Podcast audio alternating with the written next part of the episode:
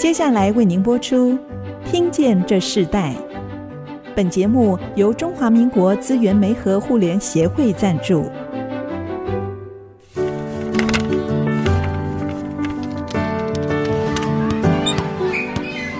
每一段经历都是学习，跳出框架，培养一个人对学习的渴望。爱，一起学习，听见这世代。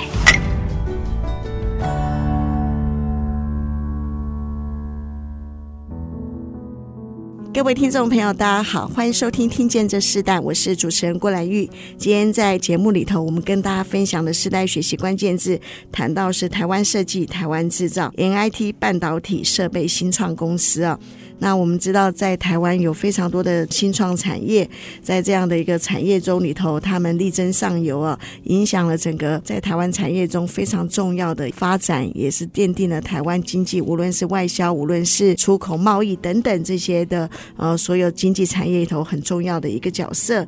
我们也知道，进入后疫情时代，加上空气污染越来越严重，人们就开始更关心我们所在的空气的安全性，同时也更重视循环经济的运用。或是进入一个友善环境的议题。今天呢，我们特别邀请到的对象来跟我们分享这个主题，他就是新动能设备股份有限公司的董事长兼总经理黄博伟哦。那我们在邀请他跟听众朋友问声好之前，我们知道，呃，这个新动能设备股份有限公司，它是在二零一九年正式成立，是一家新创公司。但其实这个创业者他自己创业非常多年，他也在科技产业是一个非常非常资深的科技人。但是他们在这一家新创的公司里头制造了高科技业所必须使用的气体纯化器的设备，坚持以高性能低运转的这样的成本，在产品开发上重视友善环境的经营宗旨。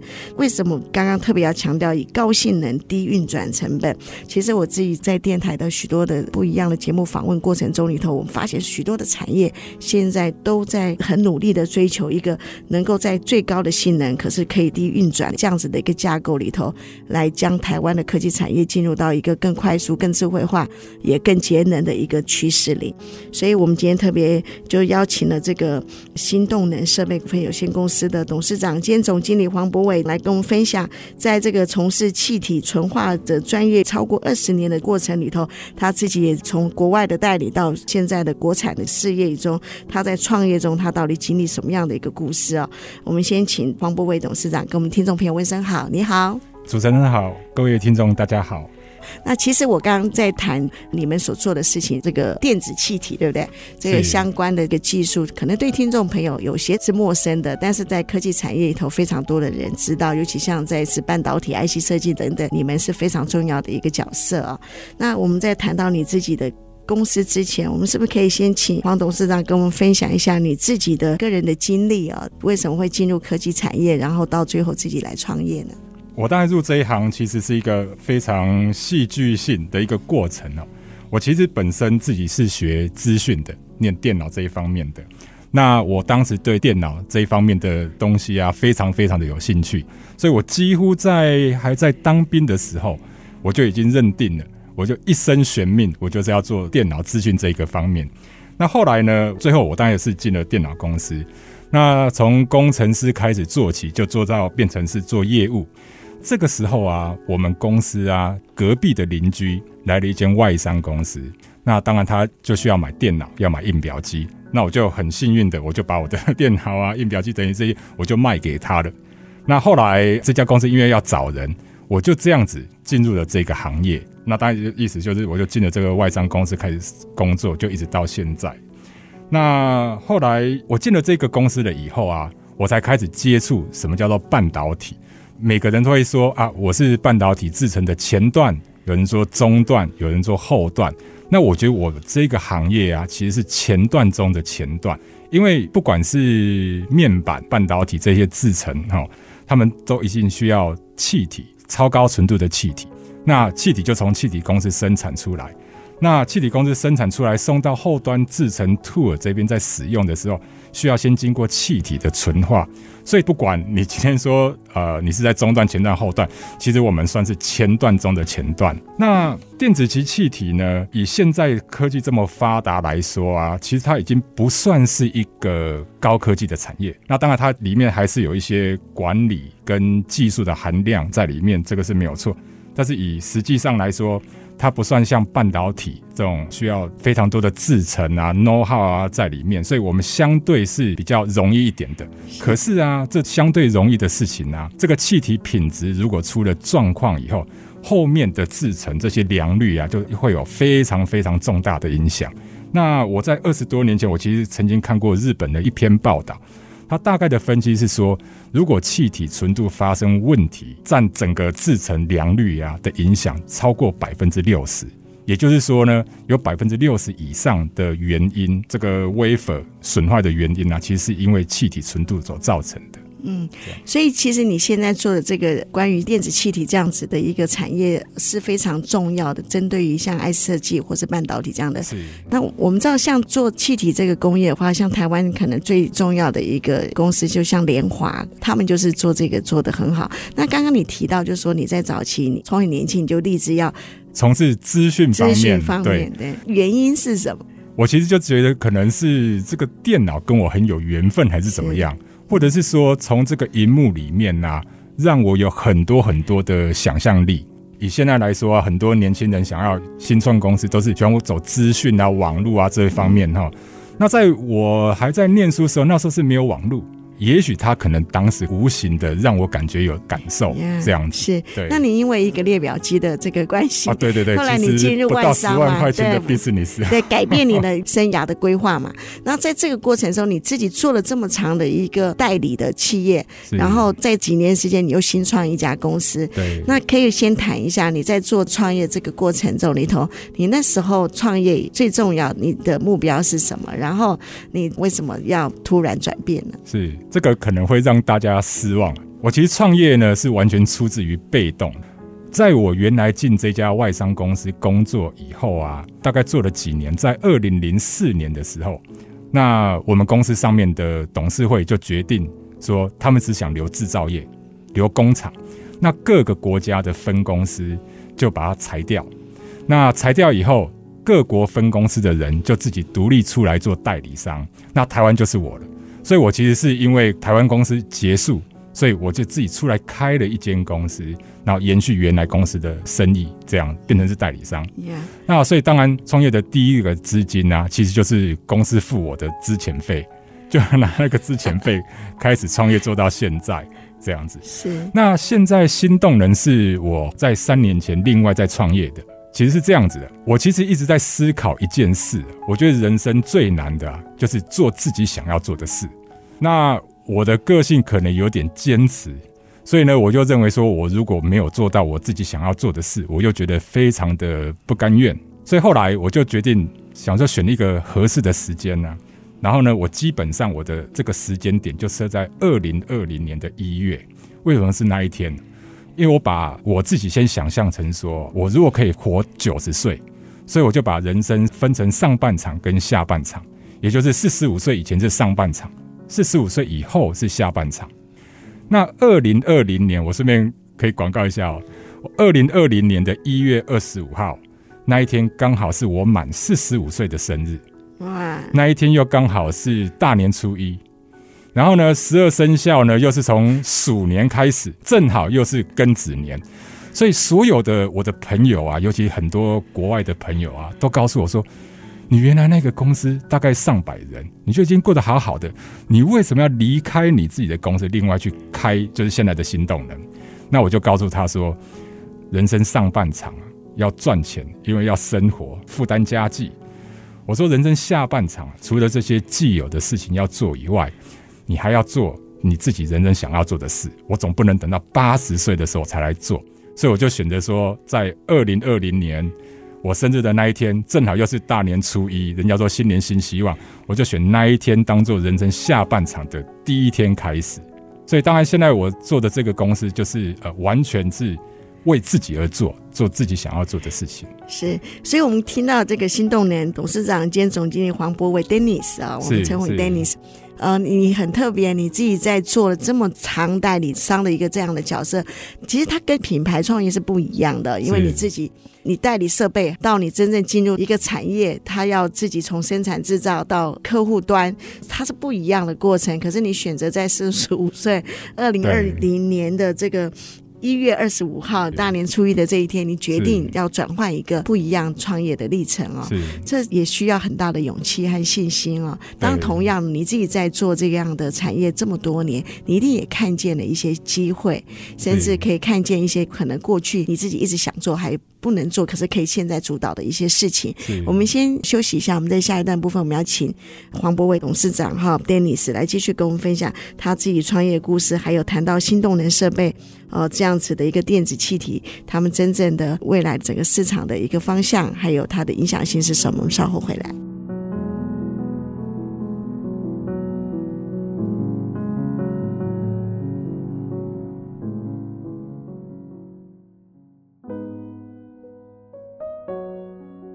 欢迎回到《听见这时代》，我是主持人郭兰玉。今天我们在《听见这时代》节目里头跟大家分享的世代学习关键字，谈到是台湾设计、台湾制造、NIT 半导体设备新创公司啊。那这个新创公司的今天我们的产业类别，我们谈到是电子气体相关性的这样的产业。那跟我们一起对谈的来宾是新动能设备股份有限公司的董事长兼总经理黄博伟 Dennis 啊，来跟我们分享他自己的创业故事，还有在谈到台湾这个工业气体，尤其是他们在这缩小更专业的领域，电子气体到底是怎么样的一个产业？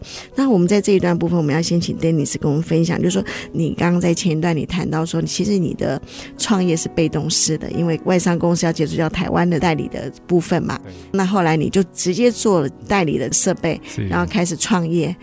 然后到你二零二零年的时候，你把你人生，你说你九十岁这样的一个目标来做分野的时候，你在四十五岁决定再做一个新的，呃，所以。其实这是需要很大的勇气哦。可是过去你的创业是被动式的，因为你那时候做外商公司的工作，然后你也代理了这样的设备。到二零二零年，这个新动能这家公司其实就是一个真正主动性的创业了。那时候在这个过程中里头，你是毫无犹豫就突然想这样做，还是其实你已经预备了一段时间了？我其实已经预备一段时间，但是预备归预备啊，预备只是停留在心里面想，完全没有付出行动。你在创业开始之初，你就是要走这样子的一个方向嘛？是对。我其实，在头脑里面常常出现一个憧憬，就是说，假如我是在做杯子的，那我今天有一天有幸到呃这个电台里面来，结果发现这个电台里面用的杯子刚好是我们家做的，刚好是我自己做的。我觉得这是一个非常非常慰藉心灵的一件事情。换句话说，我其实非常喜欢做产品。有人会问我说：“你退休以后想要做什么？”我跟他说：“我退休以后想要做木工。”人家说：“为什么？”我说：“我可以做家具、做桌子啊，我不一定是要卖，但是我其实就喜欢做这个成品。那在现在是还需要工作的时候了，那当然怎么样满足我自己心里这个做成品的这个想法呢？那当然就是把我自己熟悉的这个产业，把它拿出来做。”嗯，对，因为你过去代理嘛，到现在你自己创业是做制造，你觉得最大的挑战是什么？哦，最大的挑战都是在细节。也就是说啊，我在设计这个产品的时候，其实我原来一直认为说，我要怎么把气体纯化这个里面的吸附才是最重要的。那我本身自己不是念化工的，所以呢，我就认为说，这个是我需要花非常多的时间在这些化工知识上这个领域要去钻研你。那真的在做的时候啊，可能是因为我前面这一方面的心思花太多，所以真正在做的时候，我发现纯化的吸附材对我来说，其实反而不是什么重，重点是那些机械结构，你的这个产品的设计，你这个脚要怎么转，要怎么折，螺丝要怎么选，配色要怎么配，甚至呢，包含公司的产品的 model number、卡塔罗 g 的设计，我全部都是自己来。你知道，光是 model number，我改了真的不下一百遍。所以其实啊，在做的时候啊，会真正会发现，就是你其实越没有在意的东西，那些东西其实全部都是魔鬼藏在细节里。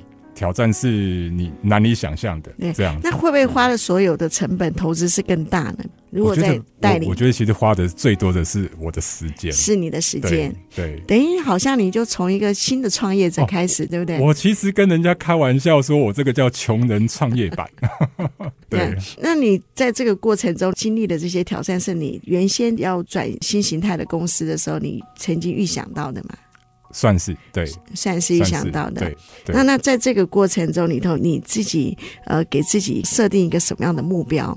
其实我们知道，这个整个工业气体的发展，从二十世纪开始，八零年代开始，就是工业气体的这个行业，很多外商纷纷就进军在整个国内的市场嘛。那透过很多的收购、合并啊，甚至一个新的开展里头，开始建立这个气体工业的整个市场。那你现在在这么长的一个时间才开始进来做制造，对你来讲，这是一个就像你说的，那穷人创业哈。可是你在私下也提到说，其实你自己不是。是一个做生意的特质，那你怎么敢在这样过程中里头，呃，来来挑战这样的市场呢？我觉得固执蛮重要的哦。如果讲好听一点，就叫坚持啊。我其实是蛮固执的，然后我一直有我自己的想法，在很多时候呢，我是蛮愿意听别人的意见、别人的想法，我其实也很能够接受。但是再怎么样哈，我其实都蛮坚信我自己想要做的事，我可能今天做不到。我明天会做，我明天做不到，我明年会做，我明年做不到，我其实十年后我还是会做。我就是到目前为止，我还真的没有一件我想要做的事我没去做的，只是时间的问题。那我们就讲到一个更深的，就是你现在这个气体，你一直强调气体纯化是非常非常重要，在你这个产业领域里头。那你也说，所以你投资的时间是更大的。那我们可以不可以简单告诉听众朋友，就是说，通常我们这种气体纯化这样子的一个电子气体，它可以运用在哪些方面？然后跟民众最直接的关联是在哪里？这个气体纯化简单来分，呃，可以分成一个是科技，还有一个是民生用。那如果用在科技呢？那当然很简单。其实这个是已经是非常非常成熟的产业。其实，在台湾来说，以气体纯化器来说，都还是仰赖进口这样。那虽然台湾也有人在自己做，不过它毕竟它还是外商。真正台湾人自己设立的公司，目前我所知道是还没有。至少在电子气体这一块，那我应该是第一个。那在大陆呢？这种国产的纯化器，其实在这几年就已经有了。这样，而且几家公司的老板我其实都蛮熟的，而且也做的都不错。这样，所以其实这个竞争者其实越来越多。那我投入这个，其实简单来讲，不过就是这个市场其实多了一个竞争者。但我使用的是比较不太一样的技术。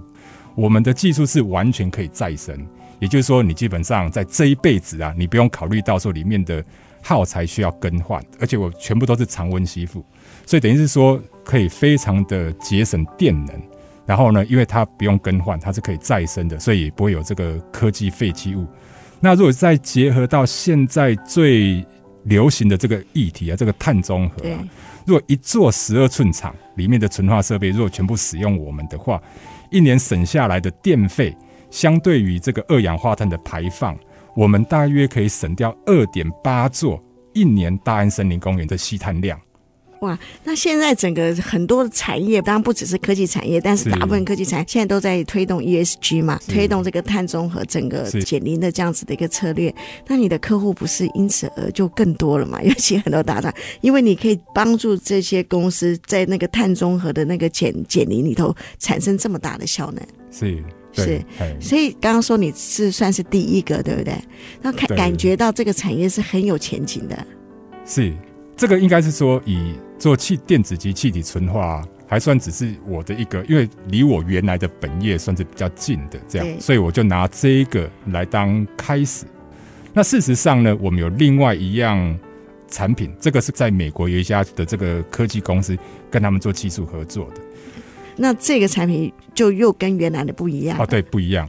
这个就属于民生用品。也就是说，这个是产品是在讲求呼吸空气的安全，有点跟现在后疫情时代 COVID-19 就有一些相关性了。是，对。一般我们现在讲室内空气哈，大部分的人会用这种空气清净机，那它大概可以过滤像 PM 二点五啊，哦，还有一些 VOC 啊，哈。那我们在做的这个室内空气纯化器，我们叫纯化器，就不叫清净机了。它的一个特点就是，我们里面有一层专利的滤网，它是可以专门用来过滤病毒病原体的。那大概以现在的议题来说啊，它就可以来过滤这个新冠病毒。也就是说呢，我们室内空气在循环的时候，那呃这个空气可以抽到你的这个空调，到我们的这个模组里面。那空气经过这个模组里面的滤网，把所有的病原体，包含新冠病毒啊、这这霉菌啊等等这些，那病毒会卡在这个滤网，就不会过去。所以通过这个滤网出来的这个空气。就都是安全的，因为不会有任何病原体在这里面。这个其实就是目前全世界算蛮顶尖的技术，算很新的产品。那这个是我比较期望公司啊未来比较主要走的方向这样子。那当然本业还是会顾，但是我希望说可以在。呃，把这个我们的产品线，比方说在台湾生产的这个东西啊，往全世界去推展。嗯，所以其实你 B to B 的产业里头，你你也有做 B to C，跟我们真正民生用品有相关性。对。然后这个是反而是你最想要做的一块。刚刚 Dennis 也提到说，其实在国内你们算是第一家在做这样子自己生产制造。这样子的一个有关于气体，不管是在电子气体到民生的过滤气体的整个运用，这算是也是气体类的一个产品。对。我看到你们虽然在一个转换你的创业形态里头是非常的新创的哦，难怪你们在这个产业里头，我看到你们最近被选为台湾的优质企业，也成为台湾之光的企业，这是不容易的。所以我相信，过去从代理国外的产品到现在你自己创业里头想做一个属于台湾的，这是一个不容易的路，但是这也是一个很大的挑战。可是这也影响了台湾整个产业的发展。那你自己怎么带这个团队？我们休息一下，在下一段我们来谈。我们稍后回来。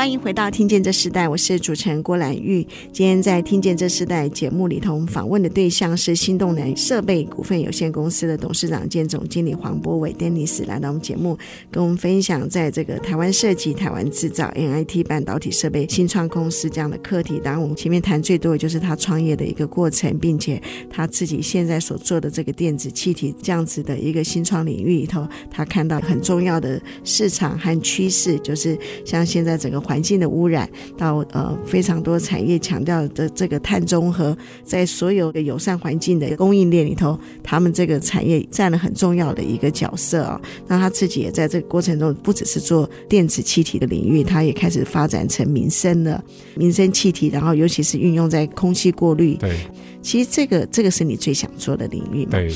那在这个过程中，你自己现在开始带的这个团队跟制造有关系，你觉得最重要的是什么？你们又被选为优质企业，现在又是台湾之光，那你怎么去做一个整体的管理呢？过去你是业务型的人最多，对不对？那现在你们不只是业务型，还有技术型，那你怎么去管理？用你自己最大的特质来做管理，可以分享你的管理之道。我觉得要创业啊，尤其是跨到制造业哈，这个挑战会非常多，而且你永远不会知道你还会有什么新的问题。实际上，这个公司在创的时候，我内心其实打了好几次退堂鼓，因为我一直觉得说，哇，好像又要失败了，好像又要失败了。所以啊，我觉得最主要的，我其实经常告诉我自己，就是想办法，遇到问题就想办法，不管什么就是想办法，只要你愿意想办法。你真的把这个事情的 priority 放在很前面，你想办法就一定可以成功，只是时间的问题。那我们要做的事情呢，其实就是把这个时间尽可能的给缩短。这样，那代理团队呢，我其实不觉得我是一个很好的 team leader，我相信别人应该也不会认为我是一个好的 team leader。但是我觉得我可能渲染力也许会好一点，让大家知道说我们为什么要做这个。然后让大家觉得说，我们现在想要做的事情都是有可能的。那当然呢，因为我头脑的馊主意真的是太多了，所以我常常会给他们一些新的东西，让他们觉得说跟我一起工作啊，好像随时都会有正面的 surprise 这样子来驱动。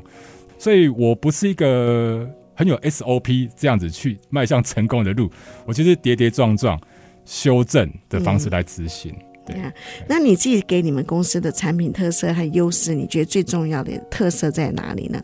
当你成为一个优质企业，你觉得你自己在这个领域中，你怎么去控制你们的产品？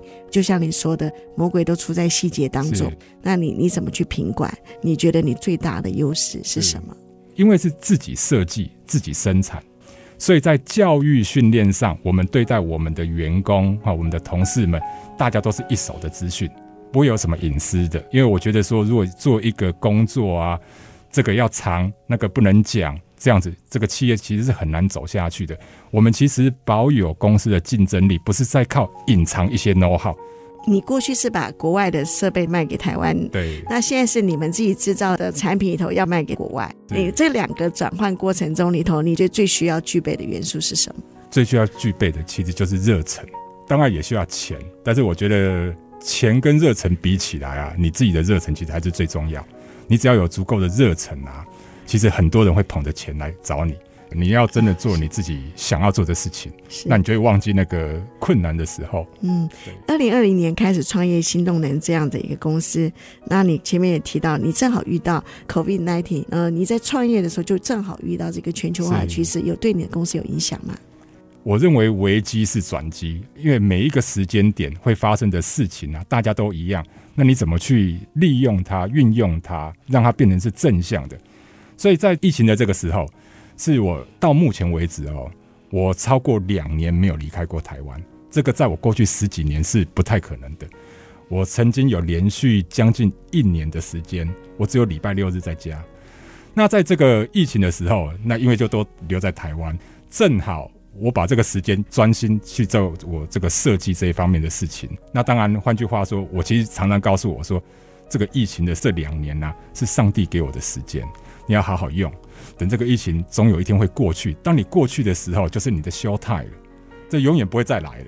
这样子、嗯、是，所以也因为这个关系，其实你们做的产品还是跟整个的环境有关系，环境议题有关系。那你有没有在这个过程中里头，发现你看到一个最大机会，甚至对你现在新创公司的产品有很大的一个提升？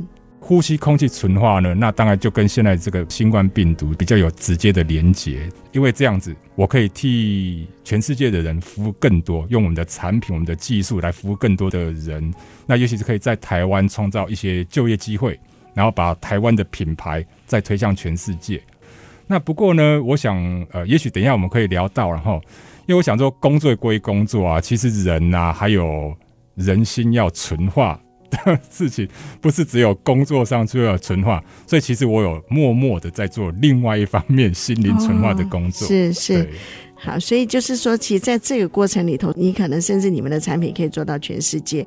那你自己在过去你做代理嘛，那当很多的对象都是半导体业、IC 设计这样的产业。到你现在你也做电子气体，好，是属于你自己的创业领域。那你觉得台湾的半导体这个产业，你所看到最大的机会是什么？你也觉得这是它对台湾的影响性是有什么样的影响性？以你自己产业的这个定位来看呢？我觉得其实已经不能说护国神山了哈，应该可以说护国神山群这样子，因为我们各方面有非常非常多的这种高科技厂，在全世界表现都非常非常的出色。但是啊，我觉得就是我们的产业链连接还不够完整，因为我们其实有很多的产品都需要仰赖国外。那但有些本来就是国外新进国家有独有的技术，那当然这个也无可厚非啊。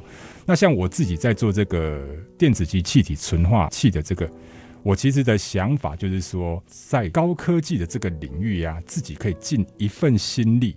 所以等于是说我今天来做这个气体纯化器的国产化，等于是也是在这个高科技领域呀、啊，我投入一份心力，因为我可能没有这个能力资本去做半导体厂。再来，其实先进的公司多了，这样。那我想说，在这周边的设备啊，这个是我可以投入的。我其实会蛮希望说，年轻人或者是有兴趣要去创业、实现自我的啊，然后又是在科技这个产业啊，其实应该蛮多人可以像我这样尝试的，在这个在自己专有的领域，在设备上的领域，也来从事国产化的工作。嗯，所以其实，在这样的一个设备领域里头，还是有很多的机会啊。是，照 Dennis 这样来分析的话，也是很多年轻人可以入到这个创业门槛里头很重要，跟我们整个不是只有咖啡网络 台湾产业产业链的关联 啊，这是一个很好的建议。我们先休息一下，我们在下一段部分，我们要请 Dennis 跟我们分享，就是说，其实呃，无论是什么样的企业，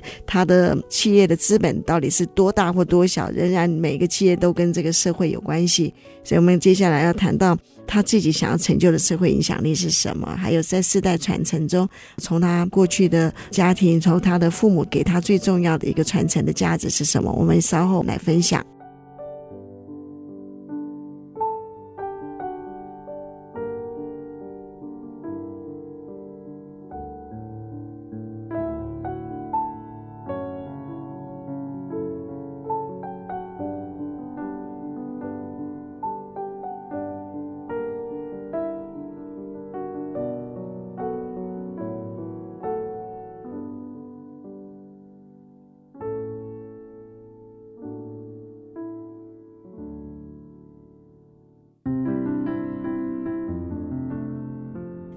欢迎回到《听见这世代》，我是主持人郭兰玉。今天在《听见这世代》节目里头，我们现场邀访来宾是新动能设备股份有限公司的董事长兼总经理黄博伟 Dennis，来跟我们分享他的创业故事，还有他自己在这个新动能这个设备他们最重要做的领域这些技术和发展哦。谈到的就是电子气体，还有跟民生有关系的呃过滤网的空气的洁净。那我们看到，其实它正好符合这个时代的需要。我们。想请问 Dennis 的部分，就是你自己想要在你创业的这个同时，你想要对社会有什么样的一个贡献啊？啊，甚至接下来的计划。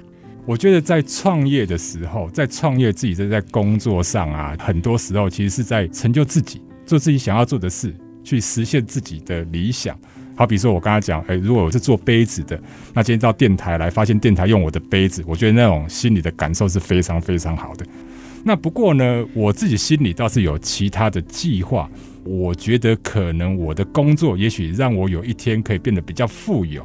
那我其实呢，就可以用这一些钱呢，去做我人生另外想要做比较心灵方面的工作。那我觉得那个呢，可能是个人跟工作就无关，个人可以对社会啊尽一点心意，这样子。对做一点小的改变，小的改变哈。所以你自己想要做心灵方面嘛啊？那你为什么会有这样的一个想法呢？我觉得好像突然间天眼开了，呵 呵开玩笑。最早触动我有这种想法啊，其实是在好几年前的这个郑捷案。那个时候我女儿刚出生吧，然后我到我爸妈那边去，因为我们是分开坐，到我爸妈那边去。我妈一看到我就跟我讲说：“你看电视。”那个时候就是郑捷案刚好发生。然后我其实当时心里啊就有点激动，坦白讲，我就说哈，我们小时候没有犯罪能力的时候，我们的师长都告诉我，你要做好事，不要做坏事。可是呢，你们有没有想过啊？我们小时候没有犯罪能力，没有犯罪动机，所有的人都在告诉我，你要做好事。当人长大了以后，可能有犯罪动机，显然是有犯罪能力，但是没有人告诉我们。你要做好事，你不要做伤害人的事。再来就是像比方说，我小孩哈现在在念书，基本上在学校都是比较以课业为主。那大概国中、高中其实又还有升学压力，大学也是一样有升学压力或就业的压力，所以基本上都很专注在自己未来工作的那个领域、专业知识在那边学习。所以其实，在人的心灵里面呢，其实啊，我觉得这个社会没有人在做什么事。当然有，我所看到的都是说。我们今天去关怀老人，我去帮他清理一些东西，或者是捐助一些钱。可是其实啊，我觉得那个都是治标，没有在治本。我们其实人的心理、人的感受、人的观念，其实完完全全都没有改变。那我其实呢，就会想说，应该来从事这一方面。这个我其实认为说，工作归工作，人还是有人自己心灵层面想要做的事。那这一方面其实就是我想要做的事。嗯，我觉得 Dennis 说的很好。因为我们这个节目是中华资源媒和互联协会赞助，其实这个协会里头有做很重要一个就是边缘户。这个边缘户其实它包含了边缘家庭，其实边缘家庭它不是只有生活上的问题，他们还有心灵上的问题和和失能上的问题。我们就在这过去里头，我们发现其实很多人说犯法和犯罪。其实它是不一样的。是犯法就是你在罪的想法里头，你显现出那个行为，所以你触动了那个法律。可是其实很多人在心里头，他可能没有在这个国家的法律中，他还没有触法。可是他的心理是有问题的，是心理产生了很多是不好的想法，或甚至在成长环境里头很多偏差，其实是没有被察觉。对，我觉得这才是很重要的一个社会要关怀的事情。是看到 Dennis 要做这一块，我非常的感动，因为我觉得这是非常需要。有些人在还没有犯法之前，其实就应该要得到帮助，是应该要得到很多的一个一个协助，来辅导心灵上面里头，他们可以自己先被恢复，然后走到一个正确的一个方向里头。这才像你说的治标和治本，应该从一个根基开始才是最重要的。你有这样的想法，跟你的父母对你的影响性、给你传承的价值有没有关系呢？我蛮记得我妈以前小时候跟我讲过一句话，哈。我记得我在小学四年级的时候，有一天晚上，我妈就跟我说：“你看那个谁谁谁怎么样了？谁谁谁考到什么执照了？哈，然后谁谁谁英文能力这么好了，你是不是应该要想说你要做点什么？你没有去尝试，你怎么知道你的人生你可以到什么样的阶段？”这句话，从小学四年级我其实记到现在。反正最后我觉得我的所作所为其实好像有蛮吻合到这一句话。这样，我总感觉我。生下来哦，我的人生中有另外一方面的使命。现在的工作呢，都只是说，因为你要生活，在某方面满足自己的企图心。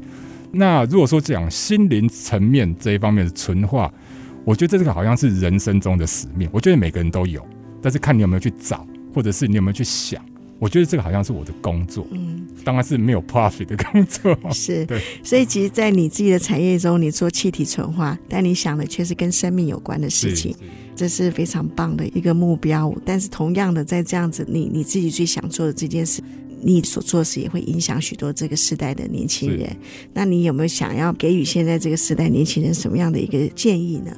然后在他们人生里头，不管他们现在的年纪是多小，可能他们在青少年，甚至在大专，甚至他们正要进入到一个创业的领域里头，你会给他们一个什么样的建议？嗯，我觉得坚持是非常重要。我们要在乎其他人给我们自己的一些指教，我们要细心的去接受，然后去思考，但是也不要太被其所动。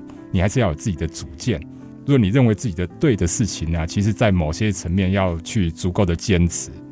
那我觉得，不管你是做什么样的工作，就是要认真的去做，那自然好的成绩就出来。可是啊，我觉得啊，千万不要忘记要去柔软你的心灵。你也许可以尝试一些艺术、音乐或文学等等啊，哈，就是说不要让你的生命永远是只有这种比方说科技类的、比较硬邦邦的。好，当然那个是我们的工作，我们可能也不能排斥它，但是一定要记得要有另外一个领域或一个学问。所以我觉得柔软心灵是非常重要的。每个人会有每个人自己的管道，你一定要去找事情做好，那是你的工作需要，但是你的心灵啊，你自己要想办法去接触这一方面。对，嗯，是，嗯，这个是很重要的。你现在已经开始在做这一块了吗？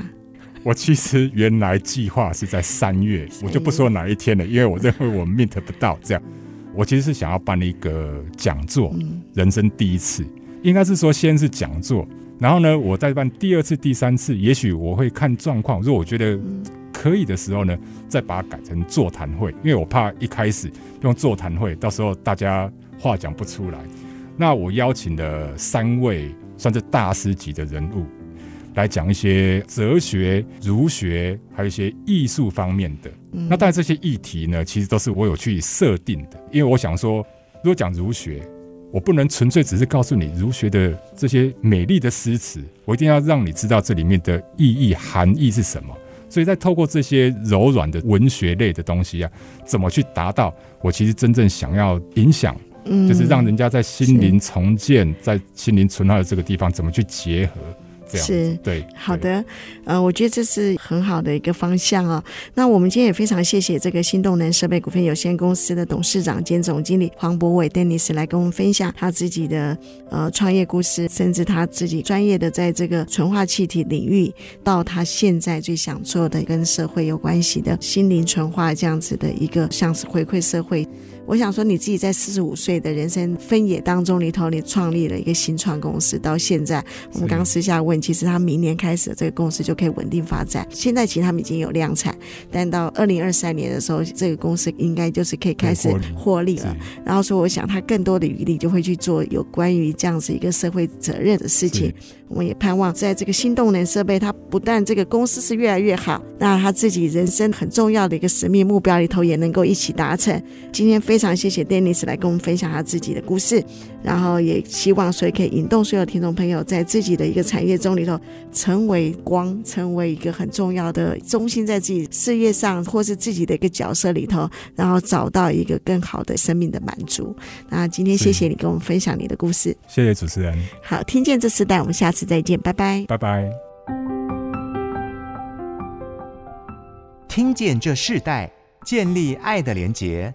中华民国资源媒和互联协会邀请您一起启动公益资源，实现分享与给予的良善社会。